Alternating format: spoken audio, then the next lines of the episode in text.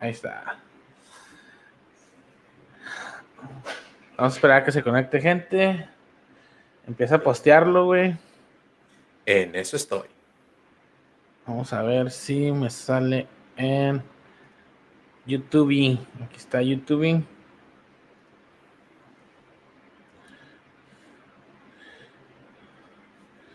Ahí está. ¿Recibes notificación cuando la banda se conecta? Digo, cuando el, invitado se conecta, güey. Sí. Ah, el live lo estás transmitiendo en Facebook desde tu canal. Sí, sí, porque es donde más hay, donde hay más hay audiencia. audiencia. Ya estás. Bueno, ahora sí comenzamos. ¿Qué tal amigos? Buenas noches, sean bienvenidos a nuestro canal de YouTube y Facebook. Esto es Voltaje Alterno, mi nombre es Javier Dortz y... Y yo, Checo García, bandita. ¿Cómo están? Y hoy vamos a tener a un súper invitadísimo que se llama Cristian Machado, de ex vocalista de Il Niño, esta banda de new metal eh, noventero, ¿verdad? Noventero. Eh, empezaron, empezaron en el 98 y agarraron su auge alrededor del, del 2002, 2004. Eh, que hicieron mucho, mucho ruido este, con su, su new metal tan particular con este, la onda eh, latina, ¿verdad? Y este, son el máximo exponente del Latin metal, si se le puede llamar de esa manera. ¿De Latin Lover? El, el Latin Lover. Un saludo a Latin Lover, espero que estés bien, carnal. No, no te veo desde la de Roma, güey. ¿Te acuerdas que salió en la de Roma, el Latin Lover? No, ¿qué es ese Roma? Ah, la película, la película Roma. Sí, sí, sí. Ahí salió este Latin Lover, güey, y, este, como que, no sé, ¿te acuerdas que era como que tipo un guía espiritual para las artes marciales? Mm, mira, sí vi la película, güey, pero... Pero me quedé dormido. No, no, no la terminé de ver, güey, la verdad, sinceramente no la terminé de ver. Entonces, este, no te puedo decir qué es lo que haya pasado, güey, o o qué rollo, pero lo que sí te puedo decir es que hoy vamos a tener a este invitadazo, güey. De ojalá. Deluxe. A ver, Rosita, ahí toda, la gente que nos está viendo ahí en YouTube y Facebook, por favor, haga share este video. Pues para que llegue a más gente, ¿verdad? Para que le den like y nosotros también podamos tener más vistas. Y pues ya saben que hemos estado, hemos estado trabajando también en, en traerles buen contenido en, los, en, el canal. Entonces, este, pues ahí se ve reflejado, ¿verdad? También se ve reflejado eh, los ánimos que tenemos también nosotros de estar eh, este, presentando este proyecto que empezó, pues ahora sí que empezó de, la nada, empezó así como que un día que, ¿qué onda? Vamos a hacer un podcast y, y este, y fíjate que los primeros, los primeros este, que entrevistamos fue a Black Hate Bulls y hoy, ayer, ayer, hoy, en la mañana vi un comunicado que el baterista de, de Black Hate Bulls este, decidió partir por caminos diferentes a, la banda, pero pues se le desea lo mejor si, si es que nos llegan a ver o nos están viendo. Pero bueno, ya, ya, tendremos otra vez oportunidad de platicar con, con, con la bandita, güey de volverlos a invitar y que nos, que nos expliquen o que nos presenten al nuevo, al nuevo baterista, Checo. Sí, hombre, este, Carlitos, te, deseamos lo mejor eh, en, todos los, las, los proyectos que tengas a futuro. Te deseamos lo mejor, campeón. Este, igual a Black Haze Bolts. Hace poco estaba platicando con, con un amigo de Austin que eh, hasta eso, o sea, me dijo, es que no sé si has escuchado, es una bandita muy, que trae una onda muy ochentera y, es, y es este, de allá de Nuevo Laredo. Y yo, hmm, me pregunto a, quién se estará refiriendo. Y tan pronto me dijo Black, y yo, ah, Black Haze Bolts. No mames, tampoco los conoces. yo, sí, fueron nuestros primeros invitados para el programa de voltaje alterno. Entonces han hecho ya su marquita, ya plantaron su semillita. Este, y, estoy muy, muy, muy contento. plantaron su plantita y al rato cosechan. Y nos vamos a llevar un, un viajezón, un viajezón sin duda. La, la semillita de motita que tienen en la plantita. Sí, güey, para, para, ¿cómo se llama? Irnos en un viaje astral, güey. Como la de Planet Caravan de Black Sabbath, güey. Esa es una de mis rolas favoritas tocante al, a la lechuga de Luzbel, güey. El heno de Belcebú. ¿Cuál, ¿Cuál fue tu primer que recuerdes, güey, cuál fue tu primer rola que... Amigos, no se desesperen, ya estamos haciendo el setup con Cristian. Ahorita ya en un momento lo vamos a tener, pero pues mientras ya saben, pues ni modo que estemos callados, estamos aquí tratando de, de ¿cómo se llama? Solventar el tiempo que, en el que se conecta Cristian, pero ya estamos hablando con él, ya lo estamos ahora sí que haciendo el setup para que esté con nosotros, pero mientras eh, hacer preguntas, igual ya saben, mandarnos ahí en Facebook o YouTube, empezar a, mandarnos las preguntas. Ya me mandaron ahorita unas preguntas que quieren que, que se les haga. Entonces, este, pues seguimos platicando. ¿Cuál, cuál fue la primer, la primer rola, güey, que escuchaste? ¿Tú recuerdes que, que escuchaste así de rock que dijiste, wow, o sea, este pedo me gusta chingos, güey, y ya, ya, ya no hay, ya no hay retorno, güey, decir, sabes que no, güey, no puedo dejar de escuchar música. Carnal, es que te vas a reír, bro, te vas a reír de mí. Eh, así de fácil. Bow with the Ba de Kid Rock, güey. Esa rola, güey, en la parte del final, cuando se acaba el, coro y empieza ya así como que la parte donde se va a empezar a despedir la rola. No, fue un, un, un cambio de vida, güey. Así, Así me torné rockero. El, el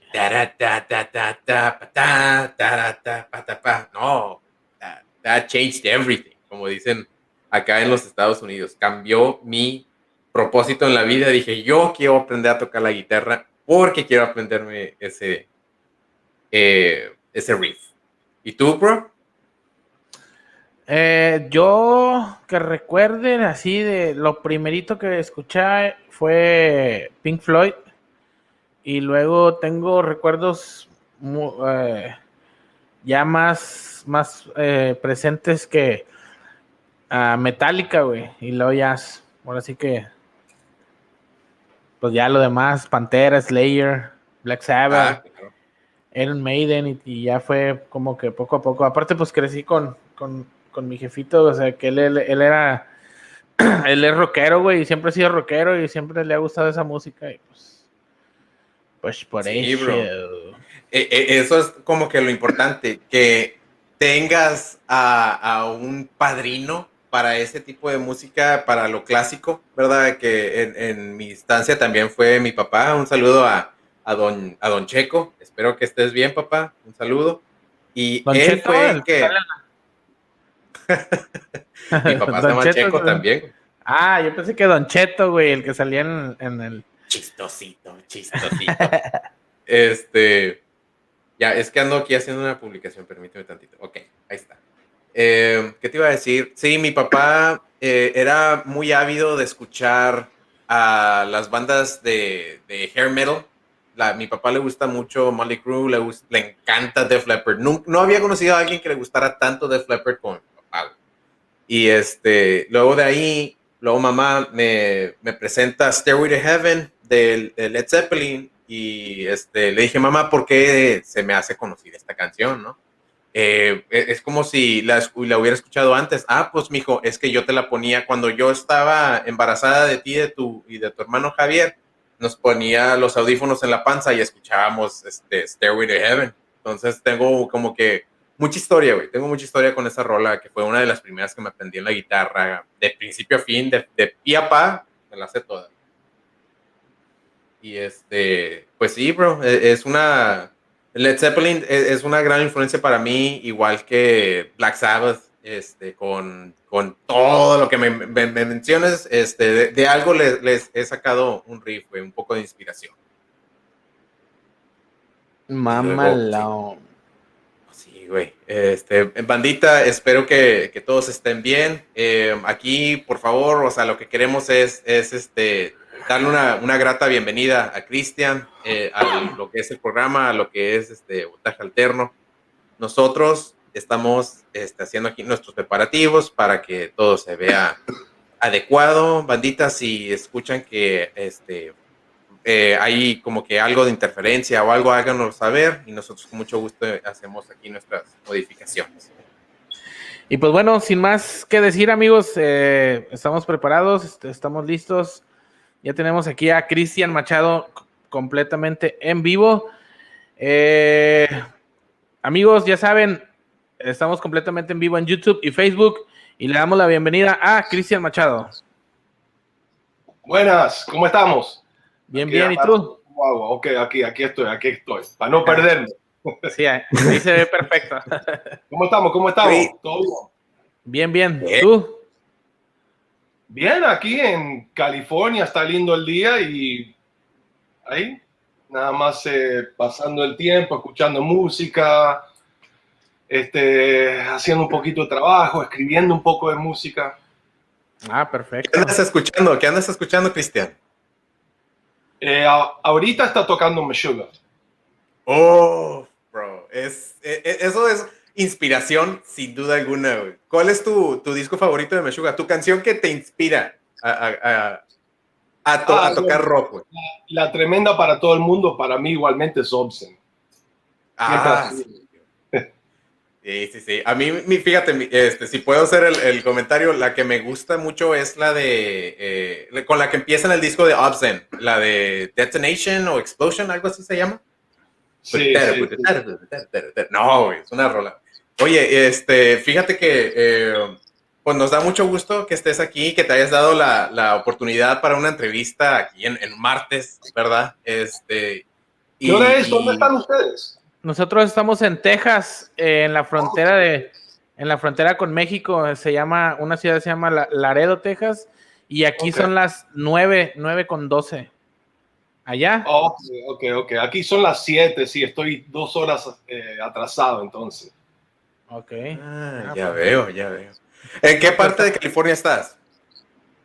En Southern California, entre Los Ángeles y San Diego. Oh. En en, la mitad más o menos, en between Los Ángeles y San Diego.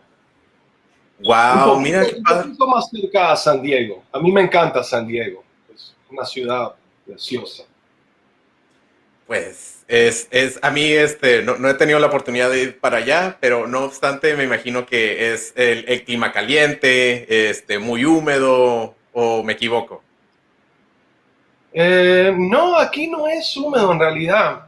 O sea, si, si te vas para la playa, sí puede ser que hay un poco de humedad ahí, pero en realidad es eh, mitad desierto muchas partes de California del sur, ¿no? Entonces es, es seco, el, calor es seco, no es, no es muy húmedo, ¿no? es perfecto, el clima aquí siempre está perfecto. Ya verano, sea invierno, en, en realidad no se puede dar complejo de esto. Eh, sí, todo es caro, pero eso es otra cosa. Oye, ¿y cuánto tienes radicando en California? Disculpa, Javi. No, dale, dale. ¿Cómo? ¿Cuánto tienes viviendo en California? Em, en California, quiero decir, 6, 7 años casi. 6, 7 años. Wow. Sí, ya hace tiempo. Ya estoy acostumbrado, ya olvídate, ya el frío, no me hables del frío. Entonces ya estás acostumbrado a los crispy tacos de allá de, California. Puro taco, sol y calor. Ay, qué rico, qué rico. está bien, está bien. Y pues bueno, eh, pues platícanos, eh, para la gente, mira, el proyecto que nosotros tenemos es eh, el podcast es una plática de, amigos y más que nada lo que hacemos es presentar eh, a esos artistas como tú, ¿verdad? Y que la gente sepa de dónde vienes, quién eres, qué has hecho y todo lo que has logrado. Entonces, ahora sí que pues el espacio es tuyo y platícanos quién es Cristian Machado, de dónde viene y qué es, qué es lo que ha hecho Cristian. Yo, yo soy músico y fan de música mayormente, ¿no? He llegado a, tocar en grupos por ser fan de música y mi papá era músico, mi mamá era música, me enseñaron a tocar la guitarra. Bueno, mi mamá me enseñó a tocar la guitarra cuando era chiquito y no la aprendí bien hasta, hasta que tuve yo, que sé, 12, 13 años, empecé a, a entender más la guitarra. Y ahí terminé en la música, ¿no? Eh, no sé por qué. En realidad no, no tengo que entender por qué, nada más tengo que saber qué ha pasado. este, y, de ahí, bueno, a mí me gustan muchas otras cosas, ¿no? Me gusta el, el, outdoors, ir camping, cosas así. Me gusta hacer cosas de madera y este, pintar, me encanta. Em, tengo dos hijas, eh, tengo custody de una, la otra vive con la mamá y las dos le gusta la música también. Y es, ¿Qué nombre tienen tus hijas? ¿Ah? ¿Qué nombre tienen tus hijas, Cristian? Hailey Michelle Machado es una y otra es Eliana Bella Machado. Ay, qué bonitos nombres. ¿De dónde los sacaron? Em, eh, hablando con las mamás, ¿no?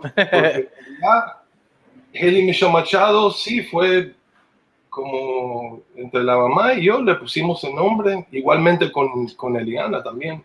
Eliana, el nombre de Eliana fue como un, un este, pusimos dos nombres juntos. Mi mamá se llama eh, Ana y la abuela de mi ex esposa se llamaba e, Eli. Entonces pusimos Eli y Ana y ahí quedó. Qué, qué, bonito, qué bonita historia. Y, y, este, fíjate que acá yo conozco dos o tres Elianas y es es un hombre muy bonito, muy poético, sin duda. Este, me da mucho gusto por, eh, que, puedas compartir. Dicen que ahora es más popular. Dicen que supuestamente es, es un hombre popular, pero yo nunca en realidad en mi vida no lo había escuchado mucho. Ahora lo escucho más. Sí, es que así pasa, ¿no? A veces pasa que no, no tienes algo y de repente, no sé, compras un carro y de repente todo el mundo trae el mismo carro y dices, ¿qué onda? Sí, sí. Entonces, este, bueno, estuvimos, hicimos nuestra tarea y estuvimos eh, viendo. Naces en, naces en, en Brasil, eh, pero de chico, chico te vas a, a, Venezuela y. A Uruguay. Primero ah. fuimos a Uruguay y vivimos en Uruguay, no que sé, hasta que yo tuve tres, cuatro años, creo. Y de ahí nos fuimos a Brasil otra vez. Porque, y de Brasil creo que tenía como cinco años que nos fuimos de Brasil a Venezuela. Porque mi ah, familia, bueno, mi mamá primeramente le encantaba viajar, ¿no? Era una mujer que era súper, eh, le encantaba la cultura americana de los Estados Unidos y le gustaba la música de los Estados Unidos y, este, y a mi papá también, pero ellos se separaron cuando yo nací, pero de todos modos mi mamá quedó, este, como enfocada en que debe ir a los Estados Unidos, evidentemente, y en esos tiempos las economías de Brasil y de Uruguay estaban pasando, la, especialmente la política, estaban pasando por un cambio, como un socialismo, algo así. No, yo no me acuerdo mucho, yo no he estudiado mucho eso, pero sí entiendo de lo que pasó en Venezuela, porque viví, ahí entendí, ¿no? Ya estaba más grande y podía ver lo que estaba pasando. Pero mi familia, mi mamá en realidad, con mi, stepdad, estaba buscando un país donde se podía vivir con paz, ¿no? Y, y tener eh, la, eh, la, posibilidad de ganar dinero, poder darle a tu familia, porque en realidad yo creo que Brasil y Uruguay en esos tiempos estaban muy mal. Y Venezuela en los, los 80, los, los 79, 80, 81, 82, fueron años que Venezuela en realidad estaba bien, el país estaba bien, tenía mucho petróleo, todavía lo tienen, pero lo tenían más bien este, eh, administrado. A, contado, sí, en esos tiempos. Em, y de ahí estamos ahí, en realidad para mí, si Venezuela no hubiera terminado pasando lo que pasó ahí con el cambio de la administración y todo eso, hubiéramos quedado, porque yo vivíamos en la isla Margarita, una isla bella, o sea, queda una hora de avión de Aruba, ¿me entiendes? no estaba, no estaba, no vivíamos en tierra firme, vivíamos en el Caribe nosotros. Oh. Entonces íbamos a Caracas y a Maracaibo de vez en cuando, cuando mi stepdad necesitaba comprar un carro, íbamos a Caracas, ¿me entiendes? Porque en la isla, olvídate, si vas a comprar un carro, te, te compras, compras un zapato viejo, lo que te, Este, entonces íbamos a tierra firme de vez en cuando a hacer cosas, negocios que tenían que pasar, pero, pero mayormente nosotros viviendo la vida eh, eh, de playa, para decirte la verdad, ¿no? Y de ahí no hubiéramos cambiado eso, pero lo que pasó en Venezuela sí cambiaron las cosas. Mi familia, este, haber sido, e, ellos en Uruguay y en Brasil tenían eh, conexiones a la política y por razones que se fueron, no les gustaba lo que estaba pasando y estaban en contra del, del presidente que iba a entrar. Entonces, por eso nos íbamos de los países. Yo creo que los latinos somos todos así. ¿no? que si pasa algo, hay un cambio grande en un país, el latino agarra y se va que es algo que el americano no, no, es acostumbrado a hacer eso, pero el latino sí agarra y se va, se va a otro país. Este... Cristian, este, y, y, aquí rápidamente quería hacer una pregunta, porque a mí me encanta, este, aparte de la música, mi otra de mis pasiones es la comida. Entonces, tú ya viviste en Brasil, tierra de la churrasquería y de la carne eh, asada y los guisados, y luego te pasas a Uruguay, que es eh, es la comida de, también los asados de, Argentina, ¿verdad? Y luego de ahí te pasas a Venezuela. Y, eh, sí, Venezuela es un poquito más caribeño. Era lo que iba a decir. En Venezuela le hacen cosas diferentes, o, sea, al, al, poroto le echan azúcar, que es una cosa caribeña, ¿no? En, en, en Sudamérica echarle azúcar al, al poroto es algo extraterrestre, ¿me entiendes? Este, pero en, en, Venezuela, o sea, el plátano lo, lo llegué a, a, a amar en, en, Venezuela, porque en Uruguay o en Brasil en realidad no se comía el plátano. Un poquito, pero no tanto. Muchas cosas de harina y también este, carne es la cosa más grande, ¿no? Pero y ahí este... Oye, y tengo un amigo... Perdón, es que tengo un amigo en Venezuela que me estaba haciendo, me, estaba haciendo, fíjate, unas preguntas que necesito yo preguntarte de un venezolano a otro venezolano. Un saludo, César, espero que estés bien. Mira, aquí, aquí, aquí vienen las preguntas. ¿Extrañas el pabellón? ¿El qué? El pabellón. Pabellón, no me acuerdo. El pabellón. Sí extraño las arepas, man. Eso es algo que es tan difícil conseguir una buena arepa aquí en los Estados Unidos. Me imagino. Y la, arepa, la arepa de todo en Venezuela le ponen, la, mi favorita es la arepa de, le dicen arepa de perico, que es huevo con eh, jamón y queso. Sí, Ay, pero rico el perico es otra cosa, pero en Venezuela una, una arepa con al perico le echan huevo y jamón y queso. Qué rico, qué rico. Y este, algo que me dijo, ¿extrañas los perros calientes de Venezuela? Claro, a todos los hierros, hay que decirle, con todos los hierros. Cuando tú hablas con tu amigo, pregúntale, le dices, Cristian dijo que sí extraña los perros calientes de Venezuela, pero te está preguntando a ti, ¿tú le echabas todos los hierros? déjale pregunto, déjale pregunto. Echarle todo hierro es decirle, es decirle al tipo que te está haciendo el hot dog, échale todo lo que tú tienes en esta maldita cosa. Cebolla, lo que sea.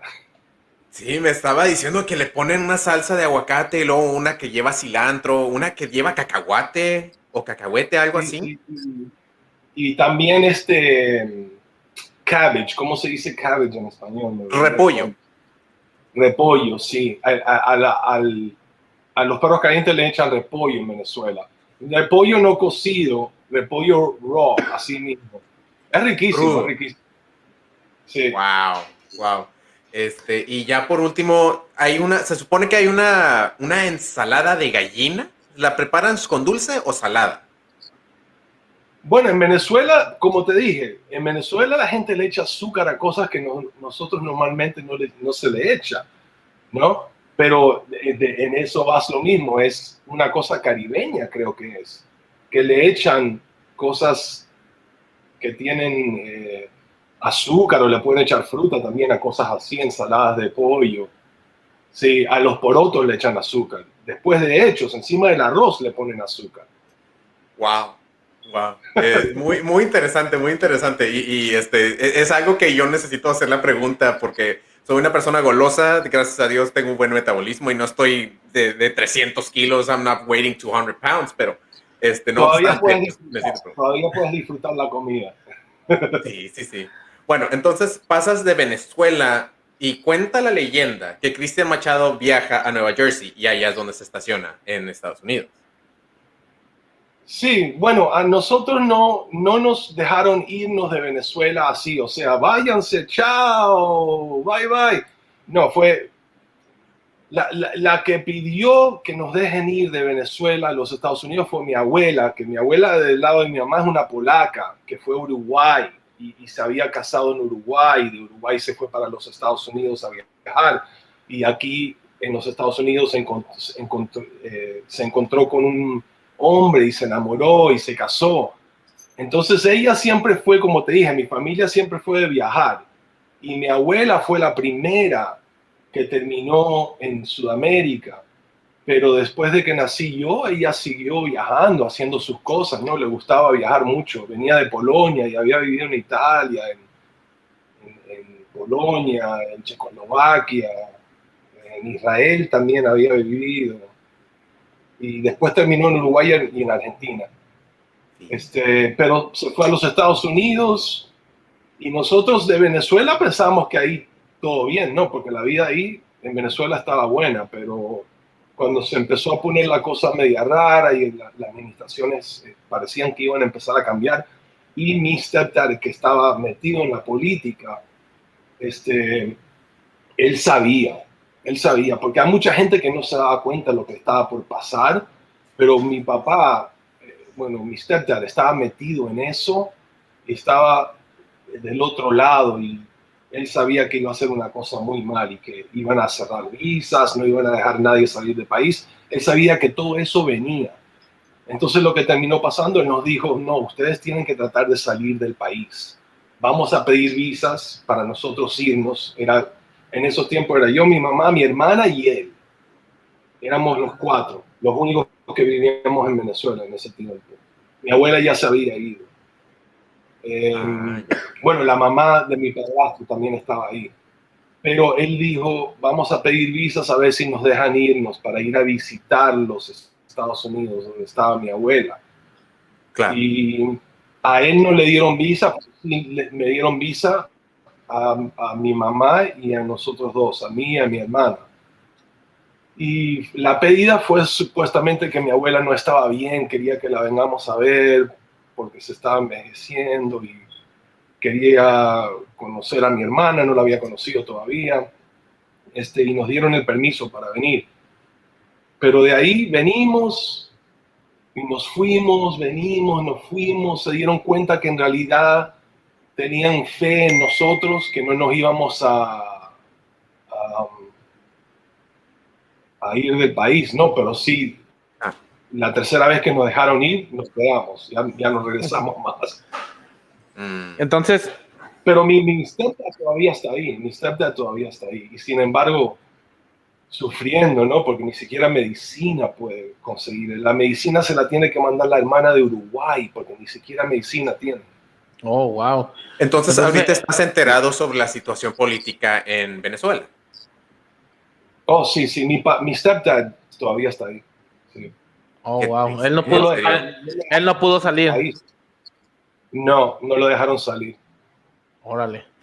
Bueno, entonces sales de Venezuela por la situación eh, política que tenía, que estaba pasando el país, y llegas a Estados Unidos. Y en Estados Unidos empieza tu carrera como músico o llegas eh, buscando las bases o qué fue lo que, lo que pasó? No, yo estaba como chamaquito aquí, vine aquí. Em, en realidad me encantaba el béisbol mucho. Haber venido de Venezuela me encantaba el béisbol. Me puse, me puse a jugar béisbol en la escuela y todo eso. Eh, me fue bastante bien en eso, pero en realidad la música siempre tenía como una curiosidad la música y eh, eh, fue un primo que vino de Polonia a visitar a mi abuela, que vino de Polonia, que me enseñó lo que es el heavy metal y todo eso. Yo había escuchado cositas en Sudamérica, o sea, Kiss lo había escuchado en Venezuela antes de que me vine. Van Halen había visto un disco de ellos antes de que me vine, pero en realidad grupos Metallica, Maiden, cosas así, yo no sabía nada de eso. Hasta que vine aquí, era el año 86, 87, que él vino a visitar a mi abuela em, y, y, de ahí me mostró lo que es el heavy metal, en realidad se llama Damien. Y el muchacho me mostró lo que es el heavy metal, me llevó a un concierto y todo, y ahí olvídate, me cambió la vida. ¿Cuál fue ese concierto? Todo lo que he hecho es la culpa de Damien, de mi primo. ¿Cuál fue ese concierto al que fuiste, Cristian? Em, el primer concierto que fuimos a ver fue Iron Maiden. Oh, qué envidia, qué envidia. Este, y, entonces, 86, entonces acababan de sacar Power Slave, creo. ¿Cómo? Eh, eh, eh, el 86, que no habían sacado Power Slave en ese año. No tocaron Two Minutes to Midnight o la de Aces High. No, no, no, perdón, era, era Somewhere on Tour. No, no era Live After. Live After Death salió. Ok, Live After Death creo que salió como seis meses, siete, ocho meses antes de Somewhere, on, Somewhere in Time. Claro, claro. Era la gira de Somewhere in Time. Somewhere on Tour se llamaba la gira, sin mm. Sí, que era el 86, 87. No me acuerdo perfectamente, pero era el Madison Square Garden. Sí, tendría. ¡Qué padre! Somewhere on Tour. Pero sí creo que puede haber sido Somewhere in Time. Con madre, digo, fue, ahora sí que era la, la época, la época dorada del heavy metal y, Exactamente. Ahora sí que fue. Fueron, entonces, de ahí, el show de Armin a mí me cambió la vida. Este, de, ahí, de, ahí, de ahí vienen las bases, entonces. Sí, no, de ahí me quedé metalero, se puede decir, ¿no? Bastante metalero. Siempre me ha gustado mucha diferente clase de música. Mi mamá le encantaba también el rock y los grupos americanos, pero también le gustaba a los cantantes grandes latinos, ¿no? Eh, Emanuel, José José, Roberto Carlos, artistas así. Le encantaban a ellos, a ella siempre. Mira, qué padre, qué padre. Genial, genial. Qué, qué bueno que te, este, presentaron a, a, esos músicos que se nota un poco la influencia. O sea, eh, nosotros eh, eh, hemos escuchado tu, tu carrera musical de, de, principio a fin, Cristian, inclusive el, nuevo disco, este, Hollywood and Sycamore, creo que se llama. Sí, sí. Y este, está, está espectacular. Este, y en esta, oh, en esta nueva producción, suena increíble tu voz y este, se, notan mucho la influencia que tienes de aquellos cantantes de antaño. Estamos, estoy muy contento de, de, poder decirte que este, eh, está genial tu producción nueva. Oh, gracias, gracias. Sí, no, es, el amor que uno le tiene a las canciones, ¿no? En realidad es ser músico es tenerle un amor a, la, a las canciones y querer explicarse uno y ahí, pero en realidad es todas las influencias que, me encantaban como niño, que me, después en la vida me, la oscuridad de la música me empezó a gustar un poco más, entonces en el intermedio ahí quedó Hollywood y Sycamore, creo. Sí, sí, sí. Oye, entonces 86, el Madison Square Garden, Iron Maiden. En el 86 también sale Master of Puppets de Metallica, sale Raining Blood de Slayer, sale, creo que. Eh, ay, uno de, de Anthrax, me, me, van a matar mis amigos. No me acuerdo cuál era el disco de Anthrax, pero también salió este Practice What You Preach, The Ah, Testament. creo que Among the Living salió. Among the Living Ajá. salió en el es por ahí. Es cierto, es cierto. Sí, no, esos años, olvídate, desde el 85 al 87 fue los años del metal en los Estados Unidos. Fue increíble. Sí. Eh, el, el- el- el disco de Slayer yo no llegué a escucharlo hace como, como dos años después de que salió, porque era algo tan extremo que en realidad mi primo no me había dicho de Slayer. Eh, él, él me enseñó Iron Maiden y Metallica, The Scorpions, grupos así, ¿no? Conocidos ya en Europa, esos grupos. Pero creo que Slayer no estaba muy conocido en Europa, entonces él no sabía de Slayer todavía. Mm. Eso me lo vine a aprender después de que estuve en high school aquí y me mostraron un disco de... fue- Fue el cover de Rain in Blood y quedé tan traumatizado que fue el, el próximo día fui y me lo compré. Fui y me lo compré, nada más por verlo, lo- me lo quería comprar. Y me lo compré y me fue para la casa y cuando lo puse, cuando me lo puse a escuchar fue como un ritual. Olvídate, porque era tan, tan rápido y tan extremo que me dejó como, wow, qué increíble, la música, la música puede ser así. No lo Sí. entendía. Claro, claro. Angel of Death es con lo que empieza el disco y es lo primero que escuchas. Pues sí, claro que sí, es como un ritual. Exactamente. Sí, es una cosa. Sí, es como Wow. decir, imagínate, imagínate mandar a Cannibal Corpse 40, 50 años para atrás Mm. y que se pongan a tocar en la calle en los 60s. No, no se puede, es imposible, es imposible. La no gente- para. No ent- ¿Me entiendes? Sí. Una cosa, y así me pasó a mí con Slayer cuando los escuché la primera vez. Había escuchado de Iron Maiden y Metallica, pero Slayer se puede decir que ya es otra cosa más extrema. Sí, Sí, sí, sí, ya. Ahora sí que son, que es, eh, pues que es como la base del trash, ¿no? Trash metal muy, muy pesado. Entonces, este, ok, Sí, porque Metallica, Metallica y Maiden tienen cosas clásicas, ¿no? De, el arrangement de classical music, pero le- se le ponen eso en el metal. ujú, Y Iron Maiden y Metallica tienen eso mucho, pero Slayer no. sí, Slayer, todo, nada suena clásico, todo suena eh, demonizado, ¿me entiendes? Es una cosa diferente. así es. Exactamente. Eh, entonces, descubres lo que, pues ahora sí, lo, lo- lo- lo que son las bases ah, musicales que te llevan a, a donde estás ahorita. Eh, ¿Cómo empieza Il Niño? ¿Por qué? Eh, bueno, supongo que Il Niño es un, viene el nombre de eh, brasileño o, o- o estoy equivocado. Eh, no, el niño viene de, en realidad, la, la cultura latina de Nueva York. Ok. que éramos músicos en Nueva York, nos habíamos conocido. Eh, en Nueva York la cultura es bien latina, hay muchos músicos latinos y tocan en todas clases de música. Tocan en, en hardcore bands, tocan en, este, en metal bands en esos tiempos, tocan en Latin jazz bands, ¿me entiendes? Sea lo que sea, los latinos le echaban a la música en Nueva York. Pero para nosotros salimos, nosotros salimos del New York hardcore scene.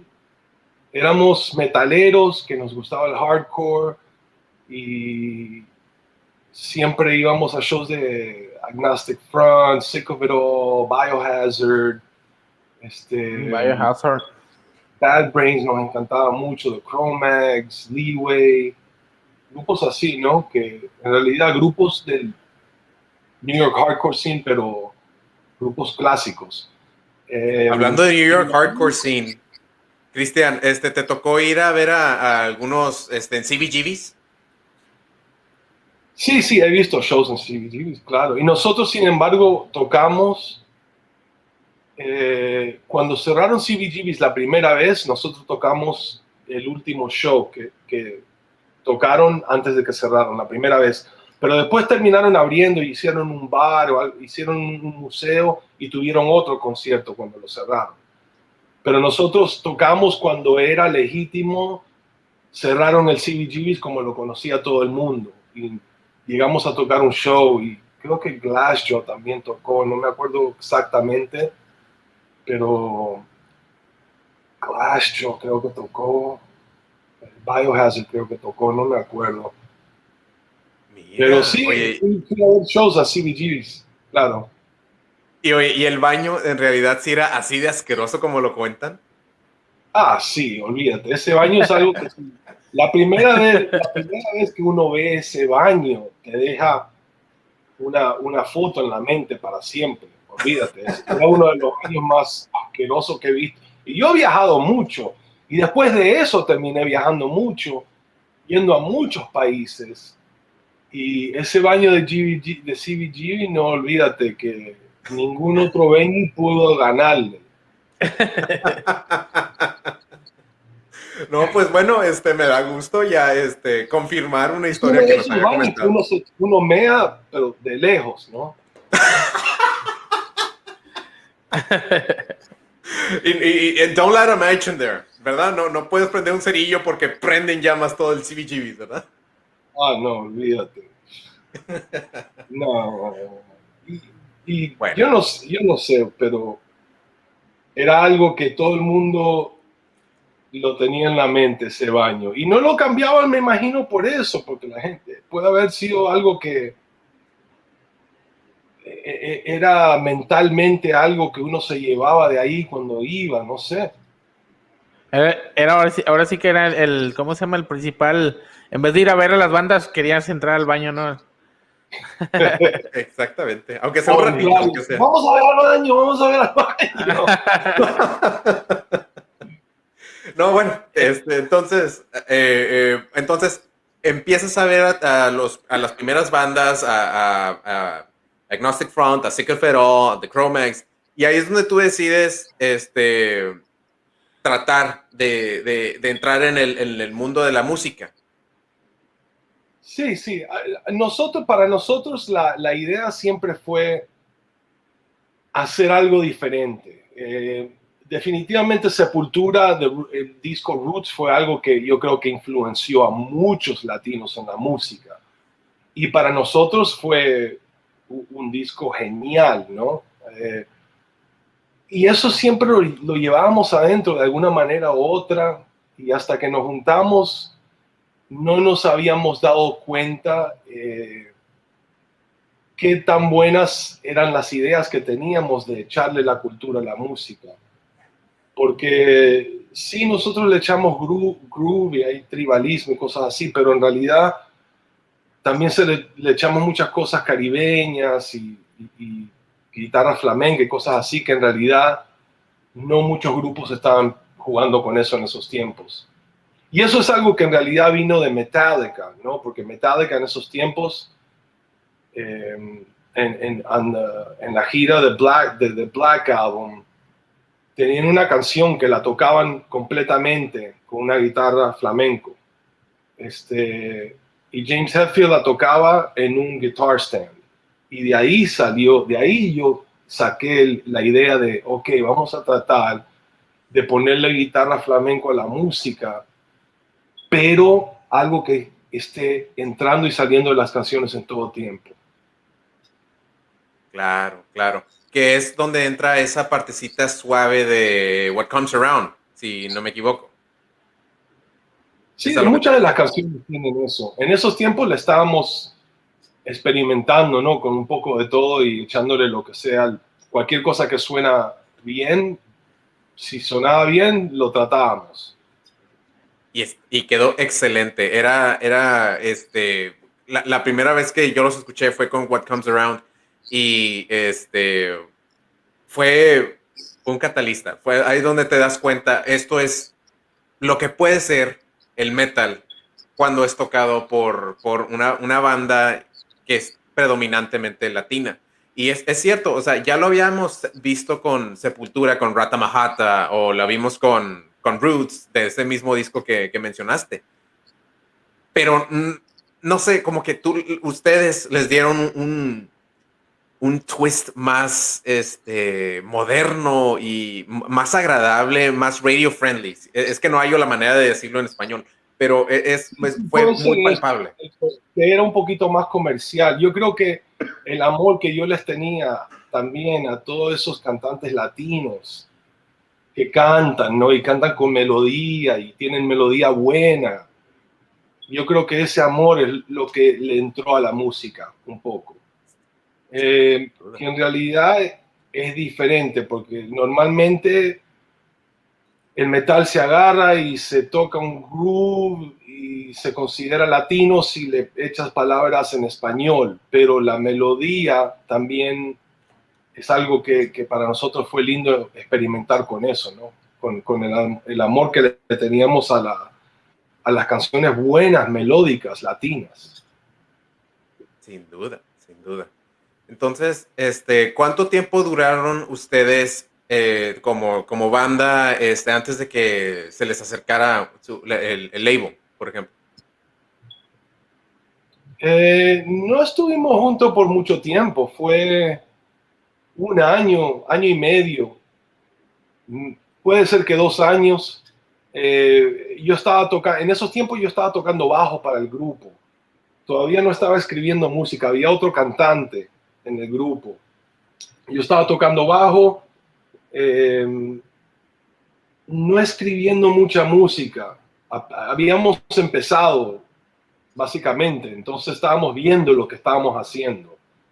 Eh, y teníamos otro cantante, nos estaba yendo más o menos, pero el otro cantante después se fue, regresó al grupo de, él que estaba antes del de, grupo El Niño, y cuando se fue, ahí es donde cambiamos el nombre, eh, empecé a cantar y a escribir mayormente las canciones y tratar de ubicar, eh, crear, ubicar las canciones más o menos. Yo, en esos tiempos cuando empezamos el grupo, me gustaba lo que estábamos haciendo, pero la melodía todavía no estaba ahí el groove no era realmente lo que me hubiera gustado y cuando empezamos a cambiar miembros yo vi el chance como para, ok, ahora voy a, voy a hacer lo que me gusta a mí. Y en realidad eso fue, cuando se fue el cantante yo dije, bueno, yo voy a empezar a hacer lo que me da la gana. Y puse me, me, puse a escribir canciones que yo ya tenía desde años y dije, bueno, yo voy a empezar a usar mis canciones, ya no me importa. Y de ahí Dave se dio cuenta que las canciones eran buenas y, ahí reformamos un poquito. Eh, Mark Rizzo, que era muy buen amigo, eh, en esos tiempos le pregunté que toque guitarra para el grupo. A Jardel lo encontramos en un grupo tocando también un grupo que era como rap core latino, brasilero portugués, algo, se llamaban Point for Hope. Y lo, entra, lo básicamente lo robamos de, Point for Hope. Fuimos a ver a Point for Hope y, decimos, wow, qué buen guitarrista, tiene que estar en nuestro grupo. Wow, así de esas, así de fácil. Sí, no, así de fácil fue, porque en realidad la música es lo que conecta a toda la gente, ¿no?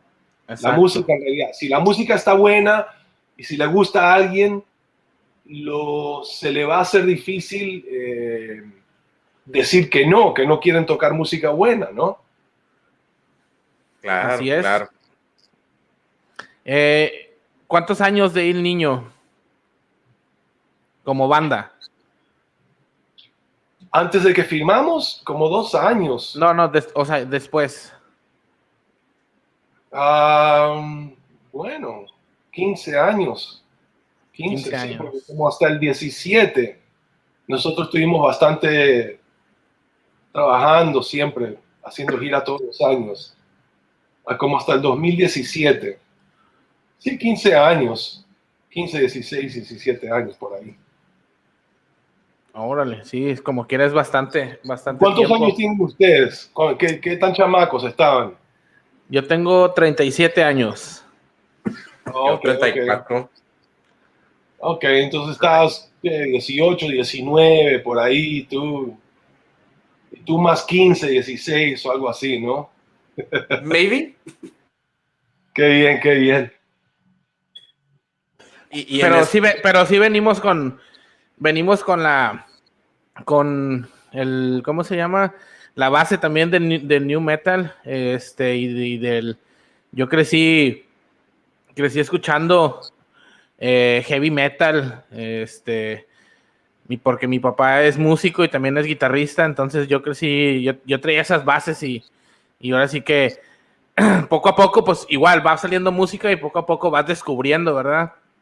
Entonces, este, yo me acuerdo que la primera vez que escuché ahí el niño fue en un DVD que, que, tenía o que alguien me regaló donde venía Soulfly y, y venían, unas, venían unos videos de también de Il Niño. Entonces ahí fue cuando dije, órale, eh, está con madre este pedo. Sampler de Roadrunner Records. Ándale. Oye, oye, ahorita tenemos que hablar de eso, tenemos que hablar de eso, pero eh, yo, este, mi primera memoria es, este, estaba en high school y este, en, uno de nuestros breaks eh, a, fin de, de, la semana, ya era viernes, estábamos a la hora de la comida, un amigo mete su carro al parking lot y este, pone Hatebreed y luego pasan a El Niño y empezamos a hacer un mosh pit enorme en medio de la preparatoria. Todos quedamos suspendidos, pero ahí fue donde dije, esta banda está genial, necesito escuchar más de ellos. Y, ahí fue donde, donde te conocimos, Cristian, ¿verdad? Sí, sí en esos tiempos, en esos tiempos era, era yo, me acuerdo que en, los conciertos regalaban CDs con muchos grupos, en los CDs, eh, y las compañías disqueras empujaban sus grupos en compilaciones de música y cosas así, ¿no? Y también le, ayudaban a los grupos a hacer giras con otros grupos que estaban en la compañía disquera y cosas así. Algo que ahora no sé, no sé si se ve tanto, mayormente hacen giras entre compañías de management, mm. pero no tanto las compañías disqueras que ponen giras juntos y cosas así. Claro, claro. Pero para nosotros Roadrunner Records nos abrió la puerta a todo eso, ¿no? Porque fueron eh, eh, la disquera más grande para el metal en esos tiempos y sin ellos, olvídate, olvídate, no sé, hubiéramos luchado a lo mejor muchos años para poder haber que nos escuchen o, que la gente se dé cuenta del grupo. Pero para nosotros ellos nos dieron la puerta. Oye, Cristian, entonces, este, pues haciendo, haciendo énfasis en eso, ¿tú crees que una banda exclusivamente latina este, ¿la tiene más difícil o más fácil eh, para entrar a la industria del de, el rock en Estados Unidos? Eh, no, los latinos es, igual. Lo, lo, más importante es tener música buena, número uno, y puede ser que a lo mejor en un lugar como Nueva York o en Los Ángeles te pueda ir mejor, o, vamos a decir en Texas, si estás tocando música latina, o en Florida, Miami, eh, te puede ir mejor que si estás haciendo eso, vamos a decir, en Kansas City, Missouri. ¿Me entiendes? No es que no puedes hacerlo en Kansas City, Missouri, pero también tienes que tomar en cuenta la, eh, la suerte, ¿no? Y conocer a gente y salir y, y pasar tu nombre, conocer a músicos y cosas así. Y claro que en ciudades donde hay muchos latinos y hay una escena latina, eso ayudaría mucho. Nosotros tuvimos mucho, mucha suerte de salir de Nueva York, que estaba lleno de latinos, todos los grupos estaban llenos de latinos, los hardcore bands estaban, tenían latinos. Eh, así que para nosotros fue, fue, tuvimos suerte de estar ahí, para decirte la verdad. Muy bien, muy bien. Entonces, este, cuéntanos sobre, sobre los días de Revolución Revolution. Eh, bueno, muchas de esas canciones fueron canciones que yo ya las tenía escritas desde hace años, pero no sabía qué hacer con ellas. Eh, no las canciones enteras, pero los riffs. Por ejemplo, el riff de Rumba, el riff de Nothing's Clear, el riff de God Save Us. Esos eran riffs que estaban escritos ya desde hace años. Muy bueno. Pero, claro, claro, al llegar a tocar con Mark y con Dave, pude ahí como enfocar más, ¿no? O, tener buen chance, tocando con gente buena, te, son mejores los chances que te dan para poder hacer algo bueno. Entonces, para mí fue algo que en realidad no lo pensábamos mucho, nada más sabíamos, ok, somos grupo Latin Metal y vamos a hacer esto y mientras los riffs estén buenos y la melodía esté buena, ahí vamos a seguir. Y en esos tiempos nadie nos decía qué hacer. Sin embargo, hacíamos lo que se nos daba la gana. Yo escribía canciones y no se cambiaba nada, se dejaban como estaban en realidad era algo muy inocente, música, musicalmente era inocente, ¿me entiendes? Venía de la curiosidad, venía de la, de la necesidad de querer hacer algo cool, que suene cool para ti, ¿no? Y de ahí salió toda la idea y, en esos años estábamos nada más, queremos grabar, queremos hacer gira, gira, gira, gira, gira. Queríamos ir y tocar shows, lo más que se podía. Y grabamos el disco y salimos, tuvimos como tres años de gira, diez meses, once meses al año que estábamos haciendo gira. Wow. ¿Y era, eh, eh, era como te lo imaginabas o, o, cuál fue el proceso de decir, sabes que pues de repente de ser, de ser una persona que, pues, que, venía, que venía de Venezuela, que venía con la idea de a lo mejor de, ser eh, beisbolista, de decirse es que de repente, oye, es que estoy parado en un escenario frente a miles de personas. Eh, ¿cuál, fue ese sentimiento? O sea, ¿qué fue la primera vez que te paraste y dijiste, sabes? La, la tengo que la tenemos que romper esta vez. Este. No me acuerdo, pero fue todo paso a paso. Nada, nada fue así que, que pegó súper rápido, pero cuando salió What Comes Around y la empezaron a tocar en la radio, ahí me di cuenta, oh shit, mucha gente a lo mejor puede escuchar esta canción y si les gusta, puede ser que les guste el grupo y no es algo que estábamos esperando, pero aquí estamos. Eh, cuando salió What Comes Around creo que fue como un, un big awakening, que a lo mejor el grupo podía crecer, hacer algo más grande, que la gente entendía, sean latinos o no, ¿me entiendes? Eh, creo que fue cuando, cuando, cuando la radio empezó a tocar What Comes Around. Porque antes de eso era todo paso a paso. Hicimos una gira, teníamos un poquito más de fans, hacíamos otra gira, teníamos un poquito más de fans. Regresábamos a la casa, hacíamos promoción. Entonces fue como un, año, siete, ocho meses de trabajo, pero trabajo em, enfocado y al paso. Y cuando nació What Comes Around, en realidad hasta Roadrunner Records se dio cuenta, oh shit, se van a poner a vender cantidad de discos, mejor le hacemos más promoción y todo eso. Y cuando nos, nos empezaron a amar y todo eso, ah, ustedes son buenísimos, qué buen grupo tienen. No, pero, pero tuvimos que llegar ahí, ¿no? A, tuvimos que como que mostrar que lo podíamos hacer, ¿no? Y ahí se dieron cuenta cuando empezaron a tocar las canciones en la radio, le, encantó a la compañía disquera y a nosotros también, porque nos abrió la puerta a tocar con grupos más grandes, en teatros más grandes, ¿me entiendes?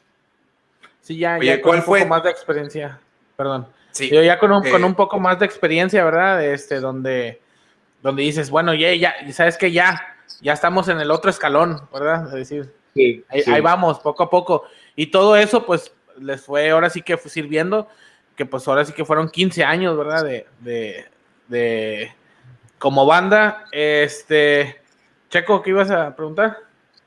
¿Cuál fue tu concierto que tú dijiste? O sea, ¿cuál fue, bueno, cuál fue tu mejor año, Cristian? Em, el mejor año personalmente para mí fue cuando sacamos el primer disco. Eh, y todas esas giras que hicimos del primer disco. Porque el grupo está, estábamos en lo que el grupo en realidad yo pienso que tendría que haber seguido, que era yo y Mark Rizzo escribiendo juntos. Claro. Pero de ahí cambiaron cosas y, o sea, llegamos a un tiempo que eh, culturalmente la música en el grupo cambió un poco. Naturalmente, habían diferentes miembros del grupo, ¿me entiendes? Ya no era lo mismo. Este, pero yo creo que los primeros años fue lo más the coolest shit, you know, porque hicimos lo que se nos dio la gana. Em, y en realidad lo hicimos tan inocentemente y tan bueno que la gente lo entendió.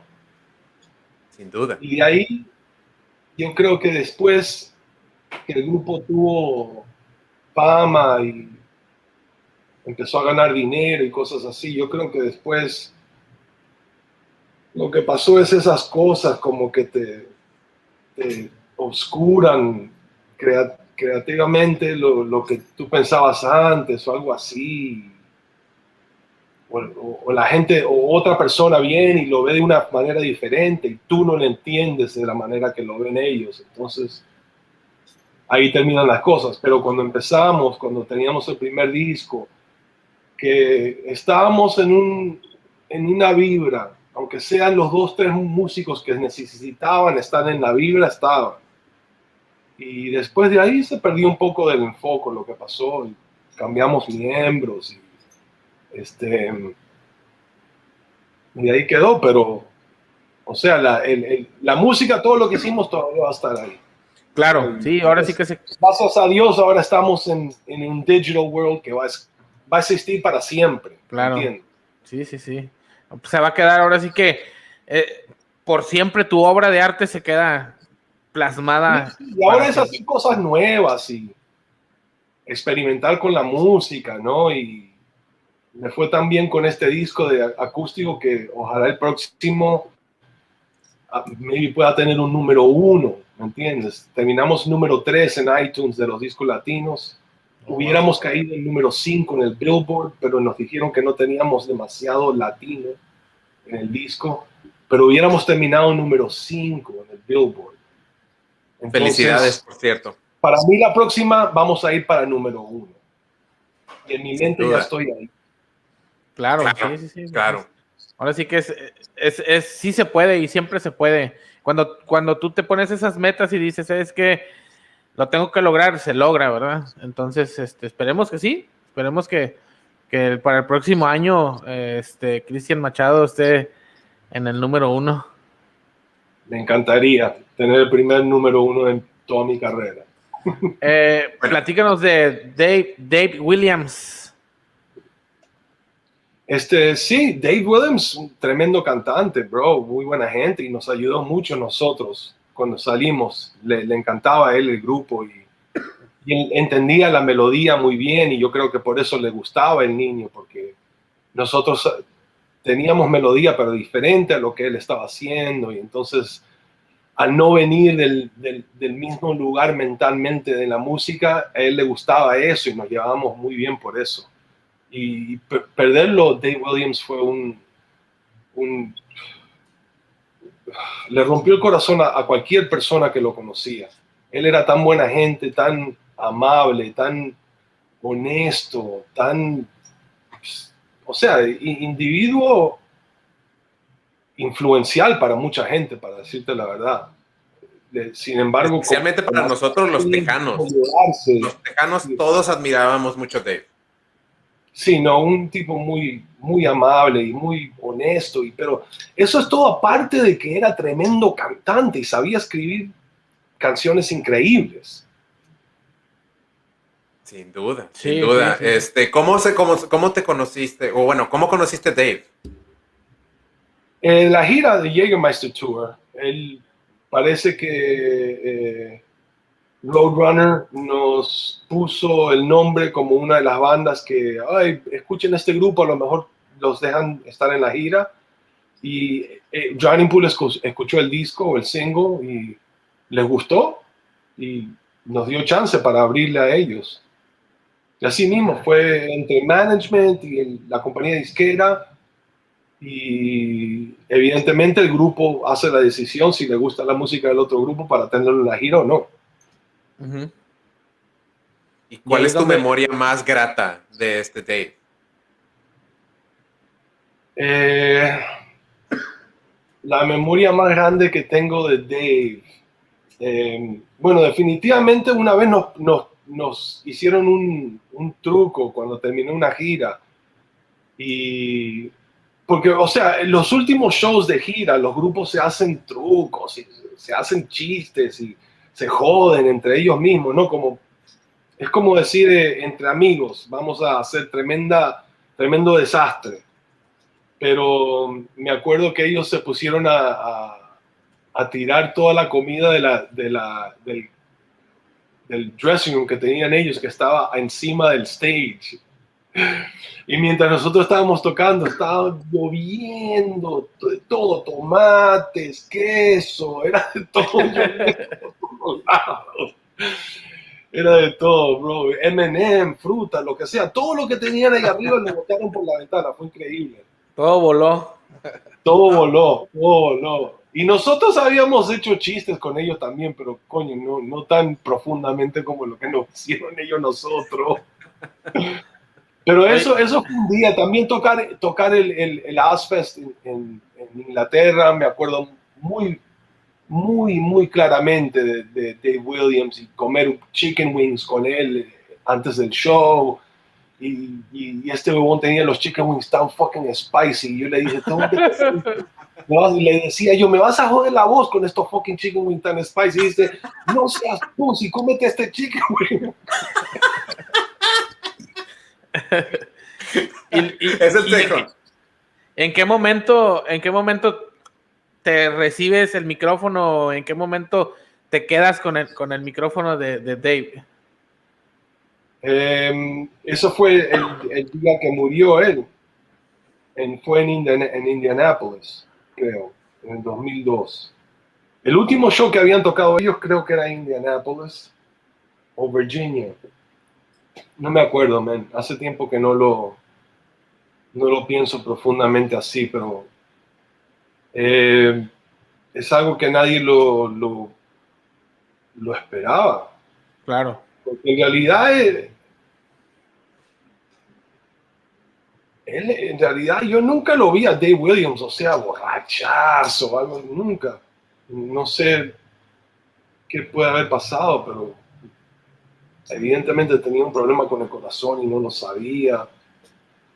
No sé, pero fue, e, ese día sí fue tremendo para, para la, y para, y para la familia de las personas en Pool. Fue algo muy, muy, nos dolió a nosotros mucho tener que ver eso y pasamos eh, igual a ellos, llorando todo el día, abrazándonos, no, no, no saber qué hacer en realidad.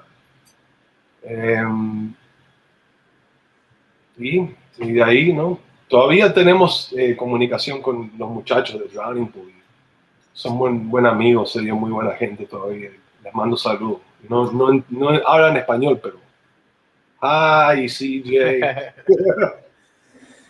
Y luego entonces viene, viene ahora sí que, eh, no sé cómo, cómo lo, lo, vayas a tomar, pero viene la decadencia de, de, de, Il Niño, este, por el problema legal que, que, se suscitó. ¿Y cómo te sentiste ahí?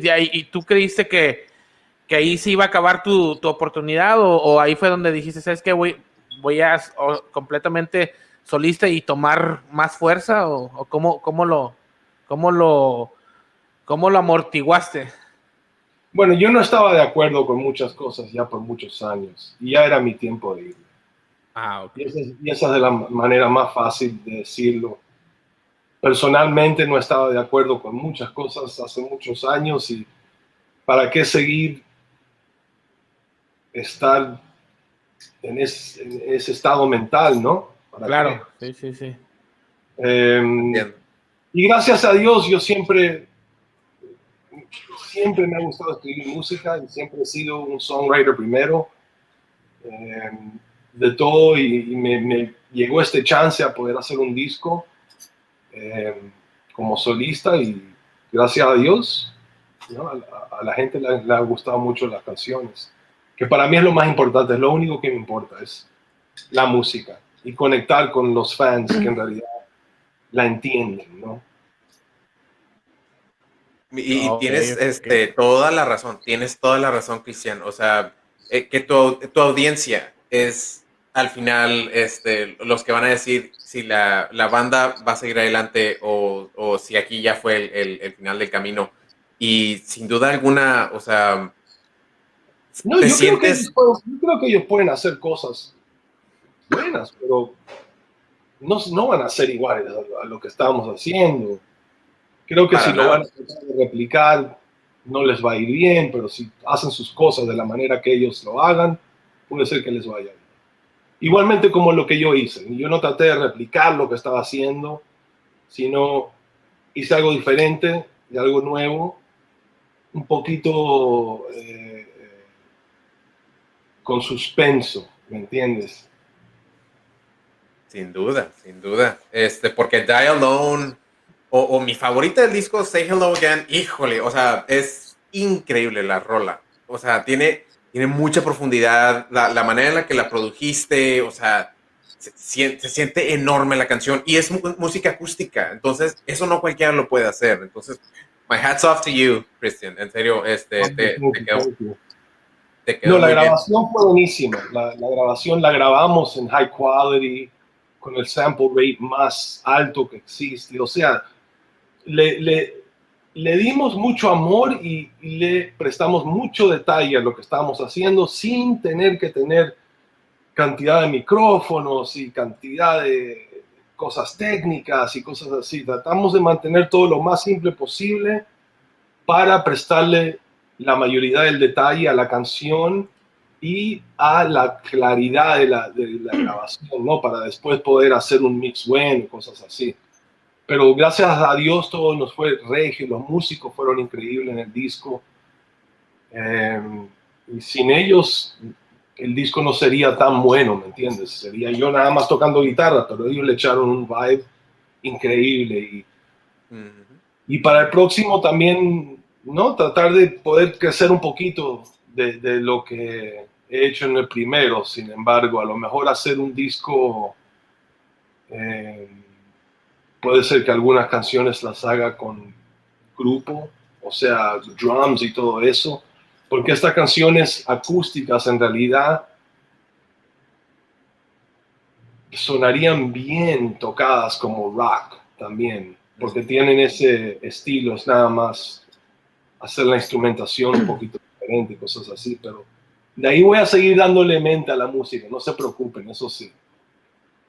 Oye, este, y quería aprovechar, eh, eh, Cristian, por favor, por favor, por favor, platícanos.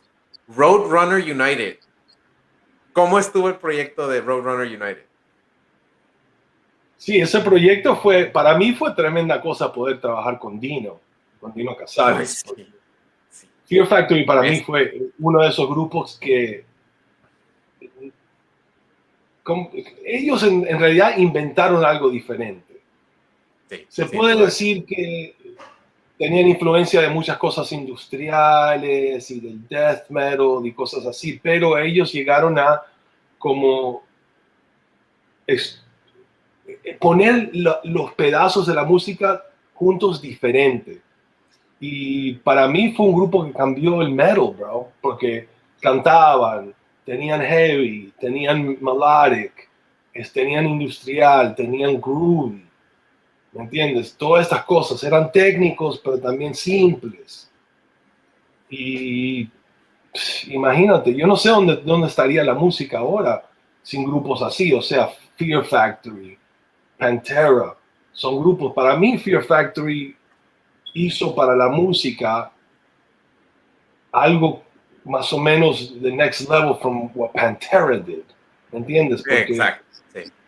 Fue, fue como un next level lo que hizo Fear Factory. Eh, y para mí fue tremenda cosa. Pues, cuando Dino me llamó, hey, you want to do this song? I got a song. I'm, I'm, I'm, a captain. Soy un capitán en, en, para, creo que eran cuatro o cinco canciones. Soy capitán para cuatro o cinco canciones que van a salir en el Roadrunner United. Y, tengo estos músicos tocando en, el, en, en mis canciones y quiero que tú cantes una de las canciones. Y cuando la escuché la canción, I was like, shit, sí, la quiero cantar, claro que sí. Sí, está, está tremenda. E, y entonces, ¿te habla Dino personalmente? Sí, sí, fue Dino que me contactó. La compañía disquera me dijo primero de, de, me había dicho de la oportunidad, pero fue Dino que me contactó para cantar la canción. Sí. Wow, wow. No más control. Este, querida audiencia, si no conocen el proyecto Roadrunner United, búsquenlo inmediatamente. Es muy buena, la, especialmente la rola de, de, la canción de Cristian, este, No Más Control, que estaba, es, es Dino en la guitarra, eh, eres tú en, en, la voz, que también eh, compusiste la letra, ¿correcto? Sí, sí. Uf, y luego, este, híjole, la batería, ¿quién era? Y te, te digo, ese, ese disco, I, played it till it burnt down. O sea, de plano, ya el disco lo, lo, tengo así doblado, ya no lo puedo ni siquiera poner. Me encanta, me encanta el disco y, o sea, la manera en la que cantas y como gritas, uff, eh, increíble, increíble. Gracias, gracias, bro. Fue, no, me, me, encantó trabajar contigo. Para gente, él, siempre, siempre para mí fue una influencia grande. La gente está, ha estado participando aquí en, en, en, en, Facebook y YouTube. Y tengo una pregunta de Mike Puente. Dice que si viene música en español en tu, en tu álbum como solista o que si crees sacar algo con los integrantes de eh, Il Niño en español. Um, o sea, ¿qué, ¿qué, estoy haciendo con los integrantes del niño? No, no, no. Pregunta, dice, uh, dice, pregúntale que si viene música en español en tu álbum como solista. Sí, hay varias canciones ahí que están en, español. español. Sí. Oh. Ah, ok, ok. Sí, es lo que me están preguntando. Y también tienen otra pregunta, que, que si tienes alguna banda en español que te guste. Uh, banda en español que me guste. Vita y Mana es un buen grupo. ¿Quién? Eh, sí, hay varios grupos por ahí. Yo creo que la, la, la, escena del Latin Metal está empezando a crecer un poquito más ahora. Ojalá siga creciendo, no sé. También he visto grupos como eh, Alien Weaponry que le echan cultura también al metal del país de ellos, que es cool, I like it. Me gusta mucho. Mira, muy bien, muy bien. ¿Cómo es que se llamaba la primera banda que nos recomendabas? Vita y Mana. Ah, ok, ok. La, la, voy a buscar, sin duda, sin duda. Este, oye, y, y entonces... Hay otro, grupo que es bueno, hay otro grupo que es bueno de Colombia, se llama Cultura 3. Apuntado. Cultura 3. Apuntados los dos. Doom. Like Doom pero son buenos. Pues ya escucharon ahí, Racita, toda la, la, gente que, este, hay mucha gente que te está mandando saludos, este, que en realidad digo, si me pongo a leer todos los mensajes, pues bueno, no acabaríamos, pero eh, pues ya estamos casi, casi al final de esta entrevista. Eh, ¡Llegamos! Llegamos ya al final, por fin. Eh, tus redes sociales y cómo te pueden encontrar en, en ahora sí que en tus redes sociales, Facebook, YouTube, Instagram, Twitter, ¿qué, es, qué, qué manejas? Eh, bueno, en todas, eh, en Facebook, Cristian Machado, en Instagram, The Real Christian Machado, en Twitter, The, The Real C Machado, en, en YouTube, Cristian Machado. Gracias a Dios, eh, existo yo y un futbolista nada más. Ok. Mira, si tú pones Cristian Machado, te voy a salir o yo o un futbolista. Y bueno, yo no soy el futbolista. Claro. claro, claro. Así que te sigues el otro, el peludo. Sí, pues bueno, ya escucharon ahí, eh, eh, raza. Eh, lo pueden encontrar en Facebook, YouTube, Instagram y Twitter. Como quiera, mañana en la descripción del video vamos a dejar todas sus redes sociales. Cristian, un gusto. En verdad, estamos muy agradecidos que te hayas tomado ahora sí que esta hora para poder platicar con nosotros y decirle a la gente quién, quién es Cristian Machado, qué fue lo que hizo Cristian Machado y pues bueno, estamos muy agradecidos contigo. Gracias, gracias, bro. Un honor estar con ustedes y cuando tengan el link, mándamelo por favor para poder ponerlo en las redes y todo eso. Perfecto, cuenta con eso. Eh, raza, pues ya, ya escucharon. Esto fue la entrevista con Cristian Machado, ex integrante y ex vocalista de Il Niño, y que ahora tiene su proyecto nuevo como solista y lo pueden encontrar como Cristian Machado. Esto fue Voltaje Alterno. Yo soy Javier Durs. Y yo Abrazos, locos. Nos vemos. Gracias.